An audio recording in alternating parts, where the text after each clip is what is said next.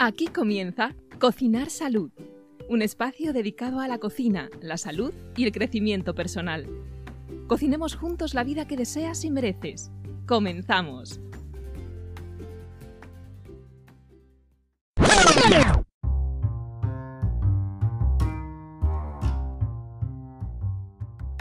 Hola, bienvenidos, bienvenidas a un nuevo episodio de Cocinar Salud, el podcast de moda de cocina y salud. Eh, oye, si os, habéis dado cuenta eh, de que em, eh, la salud no solamente es lo que comemos y cómo lo comemos, sino que hay otros factores, hay un montón de cosas que afectan a nuestra salud. Entre ellas, el ejercicio físico, el deporte, el movimiento y sobre todo, sobre todo, sobre todo, evitar el sedentarismo. eso es lo que estamos, a eso estamos dedicando este mes de febrero. Entrevistamos a, entrevistó mi compañera Laura a Elena López y hoy tengo la suerte, la enorme suerte de entrevistar a un tipo un tipo y un amigo eh, que, para mí es un máquina, un gurú, es un visionario en esto del movimiento de la rehabilitación de humanos. Rafa Díez. Hola, Rafa. Hola, ¿qué pasa, Fernando? ¿Cómo estás? Pues bien, ¿y tú? Pues muy bien, encantado de estar aquí contigo y con todos tus escuchandos, escuchantes que mm, es un honor, un privilegio y, muy agradecido. Ya te ya decía, digo, este tío, ¿qué pasa? ¿Por qué no me, por qué no me llama? ¿Qué ocurre? Algo le he hecho. Bueno, os tengo que decir que Rafa y yo somos bastante amigos, además de ser colega mío, es maestro. Y, igual nos pasamos un poco en confianza hoy, pero no pasa nada, tiene mucho que ver con el tono también del, podcast. Eh, Rafa y yo payaseamos mucho, así que, oye, Rafa, si hay que payasear, payaseamos, ¿eh? sin problema. Vale, vale, vale. Eh, bueno, antes de nada, Rafa, antes de nada, cuéntanos brevemente quién es Rafa Díez, así, así, brevemente si puedes hacerlo brevemente, porque Rafa y yo tenemos un problema, es que no podemos parar de hablar, como puedes comprobar, ahora te he dado pie, pero no te doy pie, sino que te lo quito directamente, te lo doy y te lo robo. ¿Quién es Rafa Díez? Y tú me lo preguntas, yo te pregunto, ¿quién es Fernando Rodrigo? No he venido a hablar de mi libro, no he venido a hablar de tu libro. ¿Quién es Rafa Díez? Pues muy bien, me alegro que me hagas esa pregunta. Em, ostras, pues mira, me, siempre me hacen esta pregunta en, todas las entrevistas, los podcasts y, la verdad que debería tenerlo más preparado porque no, no soy... Es que yo creo que es una pregunta complicada eh, porque cada día que te levantas eres diferente. O sea, yo creo que evolucionamos, creo que nos adaptamos y creo que, que, el Rafa de ayer no es el mismo de Rafa de hoy. Tú, vamos, ni te imaginas, bueno, tú sí que lo sabes porque me te lo he contado, la de movidas y las cosas que me pasan a mí en un día. Ayer ya has visto que, que cuando hablamos por teléfono estaba camino de, Barcelona. En el coche volver y volver, o sea, no estaba previsto. Entonces, Rafa Díaz es una persona que, normal, como cualquiera de vosotros, como cualquiera de, las personas que, conocemos, que se levanta por las mañanas con ganas de... Es que enseñar es algo complejo, de, ayudar, ¿de acuerdo? de, Mira, a mí me pasaron muchas cosas en la vida que, me han hecho cambiar lo que sean y muchas cosas que me ocurrirán que me, me hacen cambiar. Entonces creo que es importante que, porque tú y que todo el mundo, que, que devolvamos un poco de lo que nos ha llegado. Entonces mi, mi obsesión es enseñar a la gente a, a poder usar bien sus, herramientas, a poder moverse de forma cómoda, adecuada, porque para mí pues ha cogido un, valor incalculable en la capacidad de poder moverte. Y cuando empiezas a estudiar cómo moverte de una forma más eficaz, más eficiente, más, más completa, pues te das cuenta de que hay un componente técnico pues que damos por hecho. Entonces Rafa Díez es un, es un personaje, es un científico que está reconvertido a, profesor y que se dedica a, a transmitir pasión, porque creo que lo que hacemos, si no lo hacemos con ganas y con una pasión, eh, pues estamos ganando dinero y, es solo eso. no hay nada más, más aburrido ni más, ni más básico que el dinero. Lo importante es que seamos elevados y que transmitamos pasión y transmitamos conocimientos. Y tú sabes lo que cuesta conseguir esos conocimientos, entenderlos, depurarlos y ofrecerlos. Y yo los ofrezco en nuestro, es en el centro que hemos montado y nuestras disciplinas que, enseñamos a cualquiera que esté dispuesto a escuchar, a practicar y sin juzgar, eh, poner en, marcha, poner en, ese concepto práctico. Entonces yo diría que soy un, científico que por las circunstancias de la vida pues me he reconvertido en, en un divulgador, en un comunicador, en alguien que disfruta, de verdad disfruta de lo que hace, porque, porque si no, no sé qué, estoy haciendo. Entonces disfruto mucho de lo que hago. Te da falta decir, Fer, no sé qué me habías preguntado. Bueno, sí, es verdad. Me estoy dando cuenta que a lo mejor nos estamos dispersando. y es la primera pregunta, Lucina. primera. Voy a hacer una cosa, voy a hacer una cosa, Rafa, permíteme, permíteme. Como veo que te cuesta hablar de ti mismo y contar la historia, y yo te conozco muy bien, en un minuto voy a tratar de resumir y tú me dices, Fer, bien o mal. Voy a tratar de resumir en un minuto quién es Rafa Díez. Rafa Díez es un científico, trabaja en el mundo de la informática, un día tiene un accidente de moto, se queda prácticamente paralítico, le dicen que no va a volver a caminar, él por sus santos huevos, permitidme la expresión, empieza, dice, no puede ser, yo tengo que caminar, empieza a estudiar, estudiar, estudiar, estudiar eh, fisiología humana, cómo funciona el cuerpo, empieza a formarse en distintas disciplinas, busca, busca, busca, busca, busca, entrena y trabaja con un montón de especialistas y profesionales del movimiento, del ejercicio físico, de la fisioterapia, eh, se empieza a formar, consigue andar y no solamente consigue andar y moverse, sino que eh, comparte todos esos conocimientos a través de su centro de entrenamiento, R10 Lab, y condensa, destila todos esos conocimientos en un método que, ha puesto al servicio de, los seres humanos que se llama R10 Method, en el que, pues eso, condensa todo eso que ha aprendido durante su propio proceso vital y, lo, enseña en su centro, en R10 Lab. ¿Qué tal lo he hecho, Rafa? Cuéntame. Joder, me lo copio, macho. Cuando quieras, te lo, eh, cuando, quieras te lo puedes agenciar, ¿eh? Sí, sí, sí. ¿Sabes lo que pasa? Que al final, yo siempre lo hemos hablado tú y yo, que eh, mi experiencia, lo que me pasó en ese accidente, pues, pues, me ha cambiado mi vida, por supuesto, pero mucha gente se queda en el, en el detalle, en la morbosidad, en el detalle, ay, cuéntame cuánto te rompiste, cómo te hiciste daño.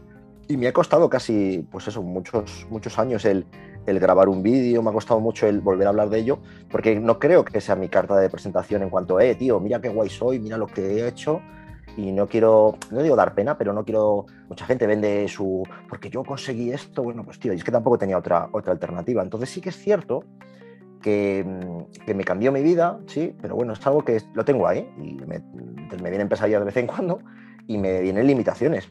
Es más, ojalá eh, no hubiera necesitado eso para tener que, tirar para adelante y poder haberlo hecho, pero efectivamente ese, accidente me hizo replantearme, replantearme las cosas y, me hizo cambiar mi, forma de ver el, movimiento, el deporte, que era un poco lo que, lo que yo pensaba, eh, lo que yo pensaba que era lo mismo y no es lo mismo. Pero sí, efectivamente desde ese entonces eh, me planteé que la existencia del, concepto de movimiento, el concepto de rehabilitación, el concepto de entrenamiento, pues no era lo que yo necesitaba. No digo que solo trabaje con gente eh, que tenga unas limitaciones físicas, pero lo que existía no me funcionaba. Entonces, el darme vueltas, comparar, invertir, mm, formarme, me hizo decir, oye, pues esto que lo he encontrado, que es lo que creo que es lo que debería existir, pero no existe, pues le voy a dar una forma y le voy a dar un formato que es nuestro sistema R10 Method, que es una forma bonita de decir, mira, son una serie de cosas que creo que son básicos. Como, como ser humano deberías trabajar con esto. Y luego ya lo podemos optimizar más, lo podemos optimizar menos. Entonces, efectivamente, em, la búsqueda es la que, me hizo, la que me hizo replantearme todo y darle este giro a mi vida. Pero sigo en esa búsqueda eh, diaria. Pero igual que sigues tú en, en tu búsqueda, y todo el mundo debería seguir en mi búsqueda. Yo soy una, una llave más en el, pasadizo, en el laberinto de puertas que todo el mundo tiene que atravesar. Claro, porque hay como una cultura del fitness, una cultura del cuerpo, em, y luego está eh, una realidad, y es que somos humanos en la mayoría de los casos bastante disfuncionales. Tienes una frase que me gusta mucho, Rafa, que em, cuando entras en tu gimnasio es lo primero que se ve, que dice, ¿eres fuerte o solo lo pareces? Em, y, encierra, mm, encierra muchas verdades bajo mi punto de vista. Explícanos esta frase y cómo llegas a ella qué significa bueno, para pues, ti? Sí, a ver, eh, cuando abrimos el, lab, el laboratorio, ese es un concepto de laboratorio, de, centro, de exploración, de trabajo, trabajo personal, trabajo del grupo. Hay mucho trabajo en parejas, hay mucho trabajo de, dentro de unos protocolos, pero se ha perdido ese concepto de que tu responsabilidad es la de trabajar tus puntos débiles, tus puntos de falta de coordinación, evitar esas compensaciones el, evitar esa, inercia, esa capacidad de, hacer las cosas, pero que no tienes realmente un control. Entonces, en el, el el laboratorio, tenemos esa entrada que es el eres fuerte, solo lo pareces, porque siempre me, me, ocurre eso, que todo el mundo llega y lo primero que se hace es una evaluación en cuanto a su morfología, a su tamaño, al tamaño de sus bíceps, pero te das cuenta que luego no tiene una transferencia a las habilidades mm, motoras, sensitivas, coordinativas, eh, propioceptivas del, cuerpo humano y de un humano realista. Entonces, mm, no, se suele además ser bastante mm, inversamente proporcional, ¿vale? Entonces, cuando hay alguien muy especialista, eh, ya me lo decía mi, tutor Ido, Ido, Portal, que pagas un precio, ¿no? Entonces, tú puedes ser muy especializado en algo, pero te estás dejando un montón de cosas que, trabajar y que, explorar alrededor. Entonces, el esfuerzo solo parece es eso, es mm, bajar a la tierra el concepto de ¿qué buscas? ¿Una apariencia? Una, un físico bonito? Una, un extra, que eso ya habría que explicar mucho qué es lo que es bonito para cada uno o no, pero bueno, ¿qué buscas? ¿Un tamaño, una hipertrofia muscular? ¿Buscas una capacidad? Y todo el mundo te va a decir, sí, sí, no, yo lo que quiero, yo lo que quiero, pero realmente la gente emplea su raquítica hora diaria de, movimiento, de entrenamiento, en lo que más resultados le da o lo que es más importante para ellos en esa época de su vida. Seguro que un chico de 22 años, 23 años, lo que importa es físico eh, que sus músculos luzcan porque lo que quiere hacer es atraer a las hembras en el proceso de cortejo y, de apareamiento virtual que llevan ahora. Y además es que es lo que se vende. Y hay otra época en la vida que cuando tienes ya una edad, a lo mejor no te importa tanto eso y que importa más un poco pensar en lo que te viene más adelante. Y cuando te tienes lesiones o cuando te das cuenta de que lo que más importante en tu vida es levantar a tu nieto o poder coger a tu pareja cuando se está cayendo, a lo mejor lo que te importa es otra cosa. Entonces, el ser capaz de hacer cosas requiere una... Nosotros lo basamos siempre en una movilidad básica, que no es lo mismo que la flexibilidad. Después introducimos unos conceptos de fuerza, fuerza orgánica, fuerza submáxima, fuerza en todas las dimensiones, y luego unas habilidades. Entonces, de nada me sirve que levantes 100 kilos y luego no eres capaz de subirte en una barra, subirte, no colgarte. O que no sepas rodar, transportar objetos, sacar a una persona de un posible incendio. Y, aquí vamos a ver siempre que nuestro estilo de vida, nuestro entorno seguro, predecible, nos asegura de que nunca vamos a estar en un conflicto, en una situación de estrés, nunca vamos a tener hambre, frío, eh, siempre vamos a tener la batería completamente cargada del móvil, nunca vamos a necesitar salir corriendo y nuestro mayor problema es correr detrás de un autobús, no sé. Entonces quiero decir que al final nuestra vida también nos hace bastante eh, humanos de segunda categoría, ¿de acuerdo? Entonces hay que luchar también contra eso, pero vamos haciéndolo por partes. Primero demos técnica, digamos, eh, hagamos una aproximación a nuestras eh, ineficiencias y luego en toda la ciencia del mundo mm, demos posibles claves, detalles. Y poco a poco tenemos toda la vida para trabajar en eso, pues nos vamos haciéndonos muy globales, eh, ser humanos muy globales y, y, muy capaces de hacer cosas y muy fuertes en todo, es decir, en sujetar, en traccionar, en levantar, en empujar, en lanzar, en pelear.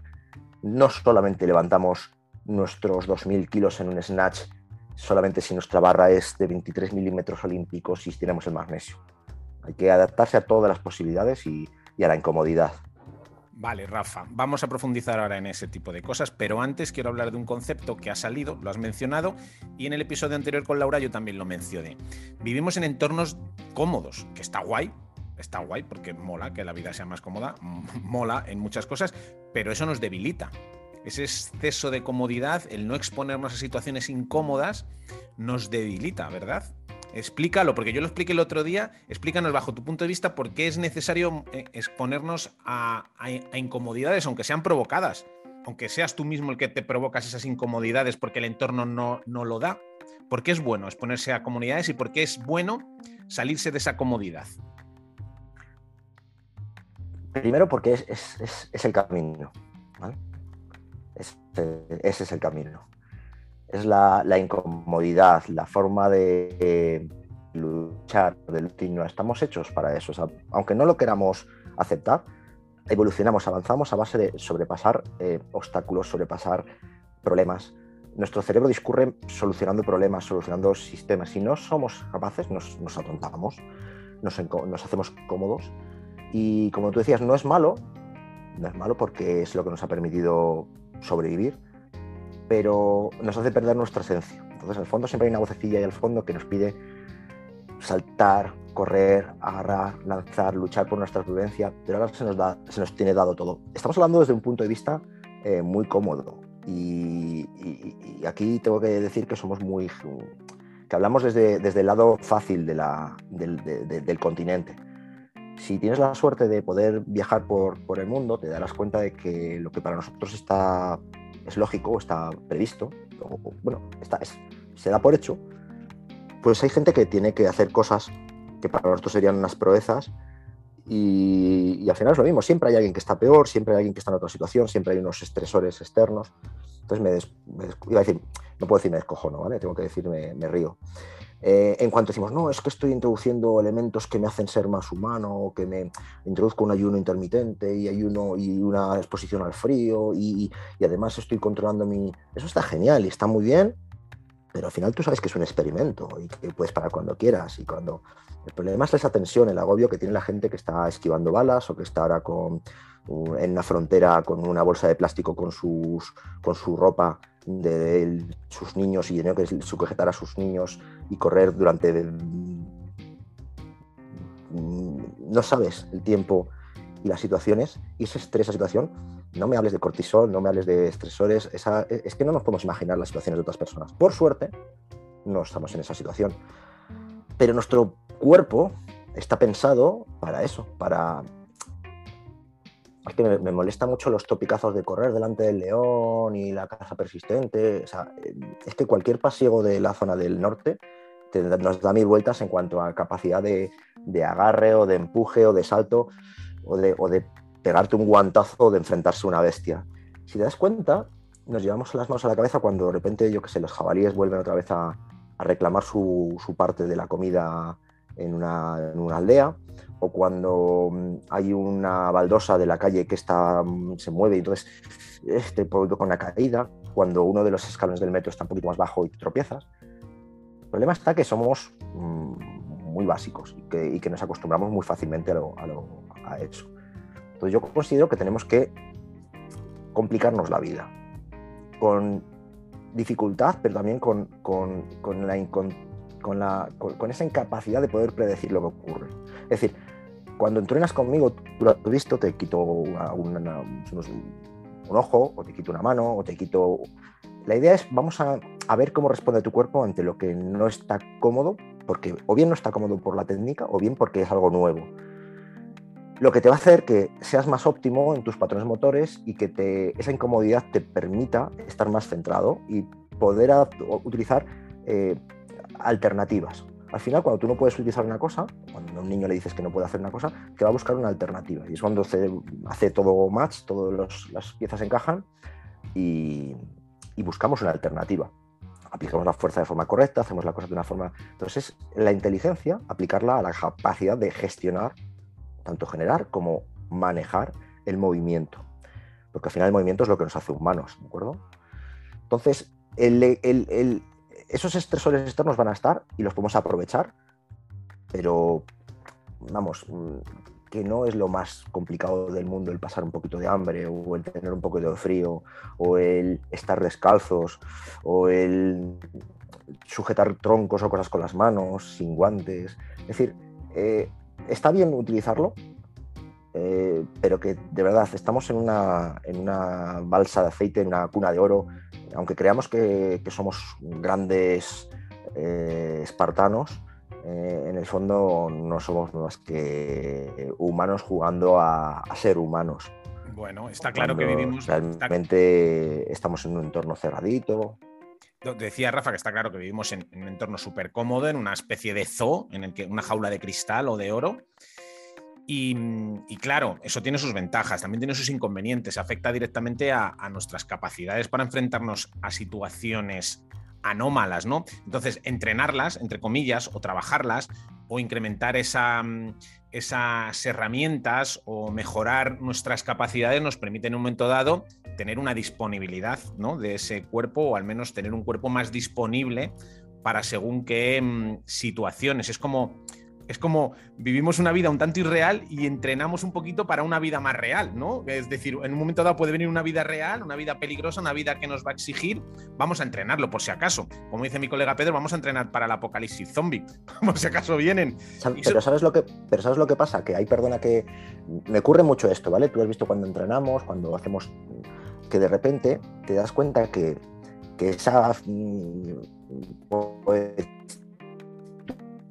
voy a intentar eh, entrenar para la vida real, para ser mejor humano, para... Pero si realmente el problema que tienes que tener es que a lo mejor estás entre cristales, que tienes una situación incómoda, que llevas dos días sin comer, que a lo mejor es a oscuras, es de noche. Entonces, lógicamente, todo el mundo tiene el mismo nivel, ni la misma capacidad, ni la misma disposición, y tampoco hay por qué sufrir. Pero, de verdad, mm, yo me asusto cuando hay gente que dice, no, es que he visto la serie Geo y es que no sé qué. Pero si es que esa incomodidad es el luchar para doblegar, porque somos capaces de hacer muchas cosas, de doblegar tu mente. Pero el frío, el hambre, el dolor, la, la, deplección de glucógeno, de, no poder más, pues cuando estás, estás al 40% de tu máximo. Entonces, mm, está bien que entrenar para, ser, para poder llevarlo a un apocalipsis o a una situación, es que solamente piensa la gente que está ahora mismo en Ucrania diciendo, mm, y si tuviera que correr, si tuviera que hacer, y si tuviera que, ¿por qué no lo haber entrenado antes? Pues a lo mejor no te sirve de tanto el haber hecho esa figura gimnástica o haber hecho ese step o haber estado en la bicicleta todos los días, porque realmente nunca has corrido ni nunca has cogido una bicicleta. Entonces, en la cinta está muy bien, pero si, si me aseguras a estar siempre esa condición luego, o sea, me, gusta entrar ahí cómodo, con mi batido de electrolitos, si luego cuando salgo a la calle lo voy a poder hacer, pues seguramente sí, pero nunca lo he probado. Entonces, entrena. Cuando la gente viene conmigo que quieren hacer una maratón, primero hay que andar una maratón. Hazla. Todo el mundo puede hacer una maratón, aunque sea andando, en ocho días, pero puedas hacerla. Vale, esa es una parte de, este, de esta salir de la incomodidad. Tiene una ventaja, entre comillas, discutible, como estamos hablándolo, ¿no? Bueno, puedo utilizarlo, ¿no? En un, en un entorno real, en un entorno conflictivo. Puedo ponerlo en práctica o no, dependerá. Pero luego es cierto que entrenar esa incomodidad y volviendo un poquito al, tema, ¿no? De, del podcast de, de salud, ¿no? ¿Cómo salir de esa comodidad? ¿Cómo trabajar la incomodidad? Nos ayuda a mejorar nuestra salud. Tú cuando trabajas con personas, con seres humanos, ese exceso de comodidad, ¿tú cómo lo ves reflejado en el cuerpo? ¿Cómo lo ves reflejado en la salud de, tus alumnos?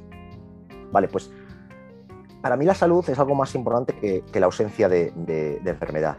Entonces, la salud, para mí una, una, persona que es saludable es una persona que tiene X herramientas y que puede usarlas de una forma adecuada. Es decir, una persona que para mí está sana, un humano real, debería ser capaz de poder colgarse, arrastrarse, girar objetos pesados, moverse, ser rápido, ser amplio, poder tener equilibrio. En algunas cosas será mejor que otras, pero lo que no puede ser es que solo sea capaz de hacer una cosa. Entonces, cuando una persona tiene un sobrepeso, pero sin embargo se mueve como los ángeles, salta, corre, podría estar mejor sin el sobrepeso, por supuesto, que es que no lo sabe. Pero cuando una persona que se supone que está perfecta no es capaz de poder colgarse o de poder eh, interaccionar con objetos pesados con otras personas, que no es capaz de gestionar su equilibrio, que no es capaz de tener una coordinación, coordinación con sus extremidades, cuando no es capaz de realizar figuras que, le exigen esa conexión cuerpo-mente, para mí no, es, no tiene salud, independientemente que tenga o no eh, enfermedades. Entonces, ese trabajo dentro de la incomodidad te obliga a, replantearte las cosas. Y hay gente que se bloquea, que dice, no, no lo entiendo, y hay gente que aprecia ese, ese, input, ese nuevo desafío. Entonces hay gente que se le ilumina la cara y dice, wow, y, si, y, podría hacer esto, y se puede hacer esto, entonces ya es como un, ya no es un trabajo de hay que hacer esto, sota, gallo, rey, sino hay que llegar a esta opción o hay que conseguir esta habilidad. Y hay, un mundo de tiempos, de, calidad técnica, de ejecución, de dispersión de energía, de cuidado de las articulaciones, en el que cada mundo, cada, cada ecosistema, cada persona lo ve y lo siente de una forma diferente. Lo que quiero volver a reclamar es que cuando alguien viene a un centro o viene a entrenar, yo no sé si le duele más la rodilla izquierda o derecha y, tiene que ser capaz de entenderlo y tiene que saber que, por qué ocurre eso y qué ocurre si gira unos grados hacia un lado y qué ocurre. Entonces, todo ese, ese, prueba y error es el propio de una persona que conoce su, su herramienta, conoce su coche. Si tú tienes gente que, que funciona en automático, vas a tener gente que pueden ser especializados y que no piensan, pero no tienes gente que son saludables. Entonces, mi, mi compromiso con, con, la salud es eso, darle a la gente no lo que, no lo que quieren, sino lo que necesitan. Y eso incluye pues, la, la creación de escenarios de aprendizaje. Esos escenarios te hacen sentirte a veces raro, mmm, incómodo y, sobre todo que tengas que, que, optimizar. Y no estamos acostumbrados a eso, estamos acostumbrados a, a cansarnos, a, reventar. Y, hay veces que hay que ser más inteligente. Entonces ese entrenamiento inteligente no está orientado a hacer más repeticiones, sino a hacer mejores capacidades, mejores habilidades. Porque, Rafa, la gente que trabaja contigo, tus alumnos, eh, ¿cuál es el feedback más habitual después de unos meses trabajando contigo? Es decir, cuando te dicen, mira, tío, pues es que he notado esto, eh, ¿sabes? Porque, claro, tú en un gimnasio normal, pues me, me noto con mayor energía, me noto que mi cuerpo ha cambiado, me noto que no, vale. Pero cuando trabajan contigo, ¿qué notas en común en la gente? Que ya sé que es difícil hablar de en común, ¿no? Pero ¿cuáles son eh, esas ventajas o cuáles son los beneficios que obtiene una persona entrenando eh, con tu sistema o contigo o trabajando de esta manera? Bueno, primero que no es lo mismo trabajar en entrenamientos personales que en entrenamientos de grupo, ¿vale? Es verdad que nuestros entrenamientos de grupo eh, tenemos una programación que ya después de tantos años ya nos permite eh, optimizar y, y, llamamos midiendo. Entonces, la medida más, más, clara se ve en la consecución de ciertos escalones, ¿de acuerdo? Es decir, bueno, puedes hacer algo. Pero sobre todo, y esto me llena mucho de orgullo cuando me viene la gente y me, dice, Buah, es que, es que me siento, es que ahora mismo soy capaz de hacer cosas, es que, mira que a mí no me gustan los gimnasios, dice, pero claro, digo, es que esto no es un gimnasio. Y claro, es que ahora con esto me siento capaz de hacer cosas. Y se les ilumina la cara cuando, wow, es que fíjate, ya consigo. Y es que antes era incapaz. Y ahora me siento con ganas. Y entonces terminan, siguen entrenando un poco, siguen. Y, fíjate, el otro día me fui e hice, y además me he ido con la bici y además estoy con mi mujer. Es decir, que al final es la alegría que tiene la gente de decir, hey, ahora entiendo que lo que estoy ganando no es ganar para tener más pectorales o para tener un six-pack, que me siento mejor, por cierto, pero que digo, es que ahora entiendo que soy más capaz. Y dice, el otro día me fui a la montaña y me di más cuenta y casi me caigo, pero reaccioné y me salió instintivo. Digo, entonces, estoy, estoy, seguro que es porque aquí me pongo en esas situaciones. Entonces, para mí eso es una, es una maravilla, que gente que no le gusta el deporte, que gente que, que, que vienen de un fitness tradicional, de repente que digan, es que ahora me apetece hacer cosas, soy capaz de hacer cosas, me noto mejor físicamente, como mejor, y no me ha hecho falta que me. O sea, no, no, es una penitencia, sino que me noto mejor porque uso mejor mis herramientas. Entonces, pues bueno, lo veo como más natural y sobre todo la cara, la cara con la que tiene. Nosotros lo medimos, medimos todo lo que tenemos, lo que hacemos, pero no quiero entrar en ese detalle. Quiero que la gente entienda que es un proyecto personal.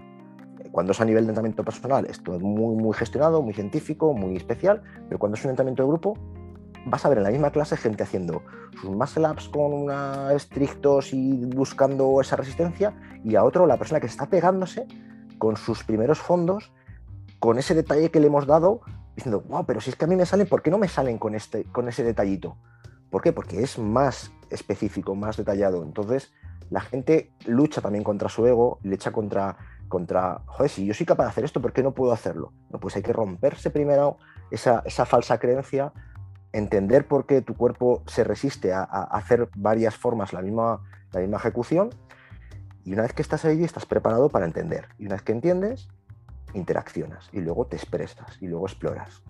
Con, respecto a esto que decías de los beneficios que obtienen estas personas que dice voy a la montaña y con mi niño tal, la, idea que me viene cuando te escucho es como mmm, de repente la gente deja de pensar, creer o entender que el ejercicio físico se limita a la hora de gimnasio, sino que entiende su cuerpo y el entorno como un gimnasio y que, es capaz de implementar eso que se trabaja en tu gimnasio en la vida real y que, y que ve directamente beneficios, y entonces entiende su entorno y su cuerpo como, como un todo integrado con lo que trabaja contigo, ¿no? Es que antes ni siquiera iban a, a otro sitio, no, no, no, salían. Entonces ya el hecho de estar predispuesto a, oye, ¿qué se me ocurre? Oye, que mira, que, que nos vamos a ir a, de gente que me dice, mira, es que estábamos ahí, y dice, me dio vergüenza porque estaban todos ahí, no podemos pasar. Yo, ¿cómo que no puedo pasar? ¡Pum! Y me salté la valla. Me dijeron, pero tío, ¿quién te ha visto y quién te ve? Oye, ¿dónde vas? ¿Qué es lo que.? Entonces, esa actitud de Pues ahora juego con mis hijos. Yo tengo clientes que me dicen, mira, mi única obsesión es poder jugar con mi hija al ajedrez sentado. Digo, no, sentado, vas a estar en sentadilla profunda, vas a estar jugando, vas a... En serio, hay gente que me vino diciendo, no, no puedo hacer nada porque me han operado de la rodilla. Digo, ¿que no puedes hacer qué? Digo, ponte ahora mismo, vamos a empezar aquí. Y de repente decir, wow, si es que, dice, si me habían dicho que no podía hacer nada. Entonces, tenemos unas falsas creencias, tenemos muy poca información científica, tenemos el síndrome de la bata blanca, y hay mucha gente que, se está perdiendo muchas cosas y de repente me dicen, wow, pero si yo no era capaz, si llevo toda mi vida haciendo esto y no soy capaz, ¿por qué ahora puedo hacerlo? Y digo, bueno, lo has conseguido tú, pero ahora mismo estás más receptivo y te apetece más salir, te apetece más tener más relación con otras personas, te apetece más, aunque haga frío, aunque llueva, ahora vuelves a hacer surf, vuelves a hacer otra vez esos deportes que te habías dado por, porque ya no podías. Tengo una chica que le falta una mano, por ejemplo, y cuando la subes en las barras o cuando le subes en las anillas o cuando estamos haciendo saltos, dice, pero yo cómo hago, y bueno, pues mira, así, así, así, dice, es que a mí de pequeña nunca me han dejado hacer cosas de estas. Entonces, ¿qué ocurre? Que su cuerpo le faltan muchas, muchos, muchas cosas que tenía que pasar de pequeño y de repente está como un niño, como una niña pequeña, aprendiendo y por un pequeño detalle que es no tener una extremidad. Pero bueno, salvando ese detalle, la gente le, implosiona el cerebro con esas cositas. Oye, has dicho una palabra niño, ¿vale, Rafa? Eh, eh, tú y yo bromeamos un montón con lo del niño interior. Pero yo que lo he vivido desde dentro y que lo observo desde fuera, tú implementas mucho el juego en tus entrenamientos. Para ti el juego es una herramienta fundamental. Eh, tu, tu, lab y tus entrenamientos es como un parque para niños, ¿no? ¿Qué importancia le das al juego y por qué es tan importante el juego dentro de tu, de tu sistema o de tus entrenamientos? Mira, el, juego es, es, una herramienta potentísima a nivel pedagógico, porque es un momento en el que te liberas un poco de, tu, de quién eres, de quién no eres y, y, aprendes, porque una cosa es jugar, otra cosa es desafiarse y otra cosa, pero el juego de siempre, y hay mucha literatura al respecto, es la capacidad que tenemos de poder adaptarnos a situaciones pues que muchas veces no dependen de nosotros. Y cuando tenemos a un compañero que actúa como, como lo que hemos hecho hace cinco minutos y nos está buscando las cosquillas en esta situación, en esta posición, y tenemos que improvisar, entender, adaptarnos, tu cuerpo hace microcálculos que no hay ninguna herramienta, ningún ejercicio que lo pueda eh, separar. Además, el ambiente es mucho más positivo, mucho más, es decir, que, deja un pozo mucho más agradable que la efectividad. Cuando haces juegos, el tiempo te da eh, cuáles son los detalles que tienes y las variables que tienes que cambiar.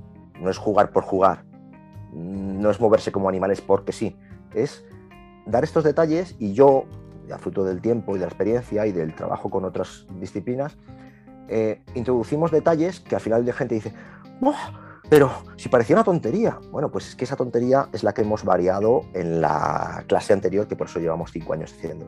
Pero el juego sí siempre es muy positivo, porque no es algo agresivo, no es algo desafiante, es algo que te hace estar al 100%, que hay unas risas, que hay un detalle y que desde fuera se ve como a tontería, qué bobada. Es que es la forma que tenemos los humanos, los animales mejor dicho, de, aprender, desde lo más básico hasta lo más difícil.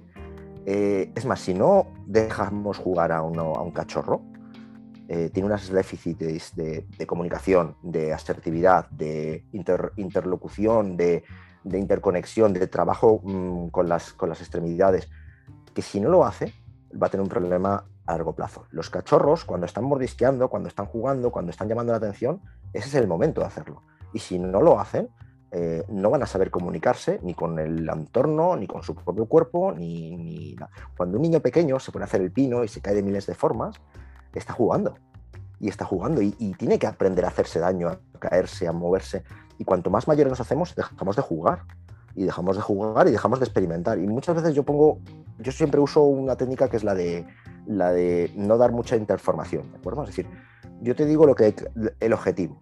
Y hay gente que ya me conoce, que ya le tenemos nosotros, y de repente, pum, pum, pum, les ves ahí haciendo cálculos, haciendo posibilidades. Y esto ocurre mucho con los niños, cuando les dicen, quiero que llegas de aquí a aquí. Y el niño de repente le ves que se ha subido por ahí arriba, saltado, ha cogido, y dices, qué tío, ¿verdad? Ha cumplido todos los requerimientos y no se me habría ocurrido, porque al final tu concepto de lo que hay que hacer está muy cerrado, y el de un niño es que todo vale, no hay ninguna posibilidad. Es más, el niño ni siquiera entiende al principio la continuidad espacio-temporal o la continuidad espacial. Entonces, todo eso es un proceso de, moldear el cerebro y, eso me da mucha información. Cuando alguien, pero ¿cómo? ¿cómo, cómo, así, así, así, así? Cualquiera es correcta. Algunas son más eficientes y otras menos eficientes. Y el juego es un vehículo para expresar, para aprender y para, con esa excusa, excusa, excusa crear un entorno de, muy adaptativo de aprendizaje. Y bueno, si no no lo entiende o quiere profundizar con esto, da para otro podcast. Pero el juego es poner allí encima de la mesa y bueno, vamos a hacer esto, cómo son las piezas. Y hay gente que te sale por la, por la tarjeta y otra gente que son pum pum. Y poco a poco van descubriendo que, ah, pero se puede hacer eso. El problema es tuyo, que, que no creas que se puede hacer eso. Entonces, pero esto ocurre con toda la vida, ¿eh? Cuando afrontas un problema, cuando afrontas tus emociones, cuando afrontas la relación con la comida, no hay una única opción. Aunque te hayan hecho las lentejas toda la vida así, el día que te ponen lentejas diferentes, puedes reaccionar o puedes jugar. Tú siempre lo has dicho, que al final la forma de cocinar es cocinar con amor, mm. pero cocinar también es jugar. Sí, está claro. el juego, para mí, el juego, hablando de adultos, ¿eh? porque en los niños sale innato, el niño es explorador. Para mí el juego en un adulto, en un adulto domesticado, en un adulto domesticado lleno de creencias, lleno de, responsabilidades, un adulto serio, el juego es darse permiso para explorar. Explorar otras posibilidades, ya sea en la cocina, ya sea eh, con tu cuerpo, pero el, juego es la herramienta que te da permiso para explorar y me parece súper útil para dejar a un lado eh, los prejuicios y las creencias y simplemente lanzarte a investigar nuevos caminos. Oye, Rafa, antes de terminar, eh, oye, si le tuvieses que dar a la gente que nos está oyendo cuatro, cinco, seis consejos acerca de cómo mejorar nuestra salud a través del movimiento, oye, cositas que deberíamos de trabajar en casa, no hace falta, no hace falta apuntarnos a un gimnasio, ¿no? Pero en casa, ¿qué, habilidades y cómo recuperarlas así muy rápidamente? Vale, genial. Mira, primero tendríamos que analizar, o sea, primero, es que esto es muy fácil decirte cuatro cosas, pero como si te digo yo mañana, oye, dime qué cuatro cosas tengo que comer pero vamos a ver, vamos a definir qué es para mí, cómo, o sea, cómo voy a saber que tú realmente estás haciendo las cosas bien o cómo, cómo te sentirías bien. Oye, es que yo quiero eh, sentirme bien cuando me levanto por las mañanas, yo quiero ir bien al baño, oye, yo quiero coger esto, yo quiero ser capaz. Entonces, dependiendo un poco de lo que tú haces, yo creo que un humano sano, eh, que sí, que está enjaulado en ese zoo humano, puede intentar poco a poco recuperar lo que le hace ser humano, lo que hace ser básico. Que para mí, lo básico son las habilidades motoras pues, iniciales, primigenias, las originales. De ahí podemos complicarlo todo lo que sea. Pero lo básico es, por ejemplo, colgarnos. Estar colgados va a tener unos efectos en nuestro, nuestro organismo increíbles. Primero nos va a recordar de lo, que somos o de dónde venimos, pero aparte de que es un juego, es un juego de, de, resistencia, de fuerza, de técnica, de agarre, descompresión espinal. Es algo que no estamos acostumbrados a hacer y que es una medida de la fuerza y de la posible longevidad que vamos a tener. Entonces, colgarse, colgarse en cualquier sitio, en cualquier situación. Ojo, y esto es lo más importante, variabilidad. No siempre en la barra perfecta del gimnasio de tu parque, no, no, en una puerta, en una arriba, en una santería, en una rama gorda, en cualquier sitio. Cuanto más complejo sea, cuanto más inestable, cuanto más mm, grueso, cuanto más desafiante sea para tu, movilidad, tu, tu, capacidad de agarre mejor. Otra habilidad básica es la de agacharnos, la de, la de flexionarnos. Y vamos a hacerlo más fácil. Eh, gatear. Gatear es un ejercicio que es muy importante a nivel científico para la coordinación eh, a nivel de la cadena anterior, cadena posterior, el trabajo contralateral, sincronización, la propiocepción, trabajo escapular. Es decir, estamos luchando contra los problemas del ser humano mm, 2.0 o de la vergüenza humana a la que nos estamos convirtiendo. Actitud cifótica, trabajo pequeño, poca capacidad de distancia focal, problemas de visión, problemas de dientes. ¿Por qué? Porque al final tenemos una actitud siempre cerrada. Vamos al supermercado, todo está pensado para que no nos extendamos, para que nos estiremos. No bajamos nunca al suelo. Los pies no permiten doblarnos, nuestras zapatillas tampoco te permiten que haya flexión dorsal. Entonces, todas esas cosas, si le damos piloritas de movimiento, como por ejemplo gatear, pero gatear eso, con las rodillas a un centímetro del suelo, una activación contralateral, una, una comunicación con la, con la cadena posterior, con la cadena de la espalda, el tener que enfocar a una distancia que no es la más la que no está acostumbrado, te produce pues novedades. Entonces, gatear, por ejemplo, sería para mí uno de mis básicos. una sentadilla. La sentadilla para mí, sea la que sea, ¿eh? hay miles de sentadillas, también me da un reflejo de, lo que como humano debería ser capaz de hacer. Y es más, cuanto menos evolucionado, cuanto menos estés en una silla, cuanto, menos, cuanto más irregular sea tu terreno, mejor. Es decir, la sentadilla no tiene por qué ser en un sitio plano, ni hacia abajo, ni tenemos que tener cuñitas, tiene que ser en todas, en todas y en ninguna, en todas. Y tenemos que tener pesos, y tenemos que... variabilidad, ¿de acuerdo? Siempre complicaciones. Y luego coger cosas, coger cosas pero no cosas que tengan asas, cosas que sean fáciles, cosas, no, cosas complejas, cosas que se muevan, perros grandes, mm, señores grandes, mm, eh, armarios, lo que sea, pero también cosas muy pequeñas, cosas muy concentradas. Entonces, cualquier cosa es correcta, pero ¿por qué no hacemos variaciones? Una cosa grande y una cosa pequeña, una cosa ligera y una cosa muy pesada. Es decir, que tu cuerpo tenga que usar todas esas pequeñas capacidades de cálculo y esas movilidades para que dentro de esa incomodidad, decir, wow, ¿por qué soy capaz de levantar 100 kilos en una barra y luego cuando hay más peso en un lado que en otro, lo noto tanto que me bloquea? pues esas inquietudes son las que yo propongo a la gente. Digo, no, no es que esté bien ni mal, pero hay algo limitante para ti. Entonces, a lo mejor, mejor podemos trabajar en eso. Entonces, es un poco pues ir afinando un poco, es el afilar el, cuchillo un poquito más, ¿de acuerdo? Y todo esto si lo hacemos en un entorno natural, un entorno donde nos está dando el frío, el sol, eh, a lo mejor no estamos en las mejores condiciones para hacer un récord del mundo, pero estamos en una situación para mejorar un poco nuestras capacidades de adaptación. vamos, yo creo que con colgarnos, con gatear, con sentadilla, coger algún objeto pesado, llevar una mochila pesada de vez en cuando, todo son muy básicas las puede hacer todo el mundo y ya te, te, predisponen. Yo para mí eso es un 80%, con eso te lo digo todo. Andar, andar mucho. Genial, me encanta. Eh, sexo, mucho sexo también. Sexo. Nos ha salido una charla más filosófica que fisiológica, eh, pero es que tenía que ser así porque está directamente relacionado. Es decir, mm, tú y yo compartimos esa, ese pensamiento ¿no? hacia dónde va el ser humano y en ese camino las cosas que se van perdiendo y las consecuencias que tiene esa pérdida de capacidades y de, y de prácticas, ¿no? Y de, y de ese entorno en el que nos habíamos movido siempre, que tiene una serie de exigencias y que, bueno, por fortuna y por desgracia, porque son las dos caras de la misma moneda, pues a día de hoy pues en muchos aspectos no se cumple. Eh, oye, Rafa, antes de terminar, porque si nos vamos, nos vamos de tiempo, podríamos estar tú y yo aquí tres días hablando tranquilamente. La gente que le haya parecido muy interesante la charla, que incluso le hayas parecido interesante tú, cosa que no entendería porque eres un tío bastante normalucho, ¿no? Eh, es broma. ¿Dónde te pueden encontrar? ¿Cómo pueden saber más de ti? Incluso si alguno le apetece un día ir a probar una clase, ¿dónde está tu gimnasio? ¿Y cómo podría, ¿por qué no?, entrenar eh, contigo a nivel eh, personal, porque sé que haces entrenamientos online. Cuéntanos un poquito más acerca de eso. Vale, pues mira, nosotros eh, abrimos ya en el, vamos a hacer cinco años ya como, como su localización física.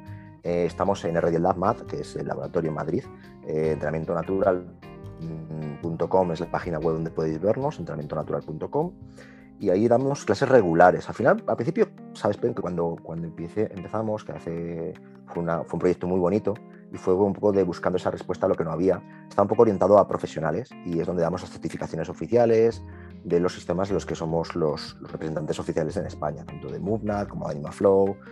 Entonces, lo hemos abierto para, para, para que todo el mundo pueda acceder a ello. Entonces, damos clases regulares eh, de forma que la gente pueda, dentro de un grupo, pues, pues tienen sus, horarios y pueden asistir a clases que van a estar todo por sus niveles.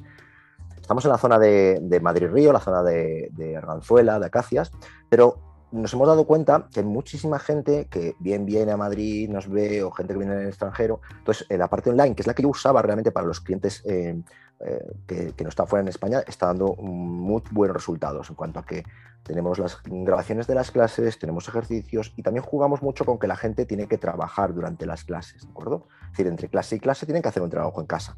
Entonces, la parte online eh, funciona muy bien porque no es el concepto de hoy te toca hacer esto, sino que somos capaces de decir, hey, estos son los ejercicios, estas son las herramientas, tienes que jugar en estas direcciones, tienes que hacer estas cosas.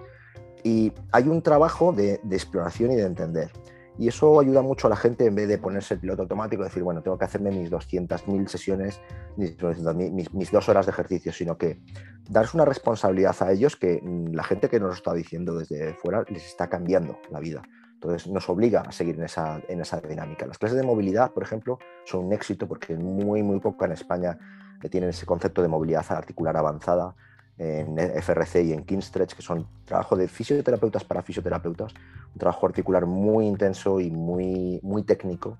Entonces, tanto en online como en, presencial las, las, tenemos. Y luego, lo que tú has dicho, el trabajo personal es, el entrenamiento personal es, eh, para mí es la razón de, de, todo. Al final es un proyecto, proyecto con gente que tengo la maravillosa suerte de tener en todo el mundo y que, y que soy feliz, que no puedo coger a todo el mundo que, que me lo pide, pero, pero porque yo respeto que la gente que, que está conmigo lleva años conmigo y, es un proceso que, cura muchas cosas y que cambia muchas cosas y que explora y que explota muchas de, las, de los vectores que, puede tener. Entonces, tanto en online para clases regulares, tanto en online para clases de entrenamiento personal o bien físicamente, pues se acerquen por la zona de embajadores, estamos en entre embajadores y pirámides, Madrid-Río, y tenemos nuestro centro donde tenemos máquinas, donde tenemos trabajo con suelo, con anillas, con eh, handstand, trabajo de colgarnos y sobre todo una cesión de una responsabilidad a, nuestros, a nuestros estudiantes. No tenemos, no tenemos clientes, tenemos alumnos, tenemos estudiantes. Entonces este laboratorio está pensado para, para eso, para que, para que vengan y para que, y para que trabajen. Entonces pues, os esperamos a todos y, y, sois parte de ello. O sea que al final depende mucho del, tipo de persona, eh, la forma en la que ha evolucionado el lab y cómo, cómo transmite esos valores y esos, esa, esa, forma de entender el movimiento como lejos. No algo reducido como el deporte en general, sino como el movimiento que es algo mucho más complejo, mucho más más exploratorio, mucho más mm, desafiante y que, que, requiere mucho más compromiso. Entonces, bueno, pues os invito a que todo el mundo venga a verlo, podéis venir a, eh, si quieres que, contacten contigo con nosotros y que, bueno, pues que vengan y que, y que vean esas sesiones de lo que podemos hacer. Pues muy bien, a modo de resumen, oye, a, no, a modo de resumen, quería decir, eh, a jugar, a explorar, a salir de la zona esa de comodidad y a, y a, disfrutar de todas las posibilidades que da nuestro cuerpo y a no ponerle límites de ningún tipo, porque eso traerá diversión y salud. Y salud. Así que nada, oye Rafa, ha sido un verdadero placer, muchas gracias. Vamos a cortar ya porque yo sé que tienes que irte a, a tu centro a dar clases. Así que ha sido un placer, amigo. Muchísimas gracias. Muchas gracias, señor. Es un placer, como siempre, poder colaborar con este proyecto tan bonito que tienes y que tienes a, a, a, este, nivelazo de, interlocutores. No sé qué pinto yo aquí, ya verás cómo al final este podcast lo vas a, lo vas a, se va a perder, que te conozco. Que eres un, amor que te quiero mucho, que hace mucho tiempo que, sabes que compartimos muchas cosas. Como tú bien dices, al final es un tema filosófico, pero es que somos así, al final somos gente más... Yo creo que los humanos somos elevados, no podemos quedarnos en lo, en lo básico, entonces tenemos ganas de cambiar a la gente, de, de espolearles, pero tenemos ganas de que la gente haga su cambio y su proceso y les podemos acompañar, pero que bien con la comida, bien con la salud mental, bien con la salud física, te tienen que funcionar las tres patas y, tiene que ser algo muy respetuoso y con mucha información técnica, científica, ahora que está tan de moda toda la ciencia, pero la gente no hace un puñetero caso y se queda con solamente el mensaje más sonoro o más de la tele. La ciencia en la comida, en las relaciones humanas, en, la mente y en la, parte del, del, físico del movimiento, es, es, importantísimo. Entonces, bueno, pues eh, Gracias de nuevo. No, no, espera, que aún arriesgándome a que Laura Muñoz, Laura Muñoz, cuando escuches esto vas a decir, joder, Fer, ¿cómo es que lo sabía? A, un, a, riesgo de que me regañe, porque me dice 35 minutos, 35 minutos, 40 máximo. Una última cosa, y es una última cosa, has dicho la filosofía. Creo que se enseña poca filosofía, la están eliminando de las clases, cada vez tiene menos peso académico y me parece que es la base de todo, de todo, la filosofía. Con Cecilia Lobato tuvo una charla eh, eh, en YouTube hace poco y ella me decía, los médicos tienen que ser ante todo filósofos, han de ser filósofos, porque hay que, tienen que entender al paciente, el contexto, el mundo en el que vivimos para poder tratar con otro ser humano, de igual manera que tú empleas la filosofía para trabajar con, las personas con las que trabajas, porque tienes que entender lo que somos y dónde estamos. Y cuando yo trabajo con un ser humano que se me pone delante, también tengo que entender eso. No podemos tratar a las personas como una cifra, no podemos tratar a las personas como un cacho de carne con huesos y músculos y ya. Somos algo mucho más grande y tenemos que entenderlo para poder crear un mundo mejor a través de lo que cada uno de nosotros tengamos como herramienta, ya sea la medicina, el ejercicio, el movimiento, el crecimiento personal, los acompañamientos, lo que sea. Pero necesitamos entender quiénes somos y hacia dónde vamos. Lo que tú has dicho Claro, es que date cuenta que eso interesa, que la gente no sepa pensar. La filosofía te tiene que enseñar a pensar, pero al final el concepto viene desde muy abajo. Hay mucha gente que lleva mucho tiempo en piloto automático, sin pensar, sin replantearse las cosas, las posibilidades. Entonces, yo tengo un niño pequeño y, y, y, ha entendido que la filosofía no es la historia. La filosofía es desde los griegos, romanos, eh, egipcios, nórdicos, entiende diferentes culturas, diferentes cosas, y nosotros tenemos que ser capaces de saber de lo que hablamos, pero saber también de cómo lo expresamos, saber cuál es la mejor forma de captar a la gente, pero además dándoles ese espacio para que sean ellos los que lo descubran. Yo no soy el que tiene que decir lo que tienes que hacer. Te puedo ayudar, te puedo desbloquear, te puedo dar la clave de lo que funciona, porque me ha pasado aquí, si no me ha pasado con otras personas, y para eso he estudiado. Pero tengo que hacer que tú seas el que lo descubras, tengo que proponerte esa situación, tengo que hacer que tú pienses, que hagas el clic y digas, ah, ya ahora lo he entendido. Porque lo que interesa es que la gente no lo haga, la gente es mucho más fácil no, no hacer eso, es todos son números, sota caballo rey, seguimos, seguimos, seguimos, doy mis tres clases. Lo que tenemos que hacer es un trabajo multidisciplinar. Cuando estoy con mis alumnos son proyectos y me esfuerzo en que ellos entiendan que su problema que tienen de, con su marido, con su pareja, que les afecta hoy, hace que, que no estén al 100%, que no entiendan esto y que no pasa nada por no por tienen que aprender a gestionar, cómo gestionar sus relaciones con los demás, cómo tienen que ayudar al compañero a que consiga desbloquear o entender o no hacer daño. Entonces, todo eso son cosas tan complejas y eso es tan bonito. Por eso nos dedicamos a esto, Fer, porque no nos dedicamos a hacer churros, no nos dedicamos a hacer lo, lo de siempre, sino que cada día es algo totalmente diferente. Entonces requiere que tengamos una pasión lo que hacemos, tengamos multitud de formaciones todos los días, que nos gastemos cifras indecentes para que podamos darle un detallito que la gente se vaya diciendo, anda, mira lo que he aprendido hoy. Que la gente se vaya a su casa diciendo, ostras, siempre lo he hecho de esta forma, lo hago bien, pero con esto mm, me ha hecho pensar. Voy a repetir. Entonces, esa actitud de búsqueda es la que hacemos que conseguimos humanos que vuelvan otra vez a estar en la, en la búsqueda de una mejora continua. Ese, ese, ese, ese, ideal filosófico griego de buscar ese trabajo de perfeccionamiento, ese que no interesa que la gente consiga. Y estamos buscando, estamos en la resistencia, buscando que la gente sea dueña de sí mismo de sus, y de sus problemas. Así que gracias por dejarme ayudarte. Vale, Rafa, vamos a cerrar con una frase y Laura, perdona, no sé. No, vaya frase, vaya frase. No, esa no, esa no. Hay una frase preciosa, Rafa, que dice: Venimos a enseñar eso que necesitamos aprender. Así que nada, a seguir aprendiendo, Rafa, para seguir enseñando. Un abrazo, amigo. Chao. Gracias y cuidaros todos y a todos. Chao, chao.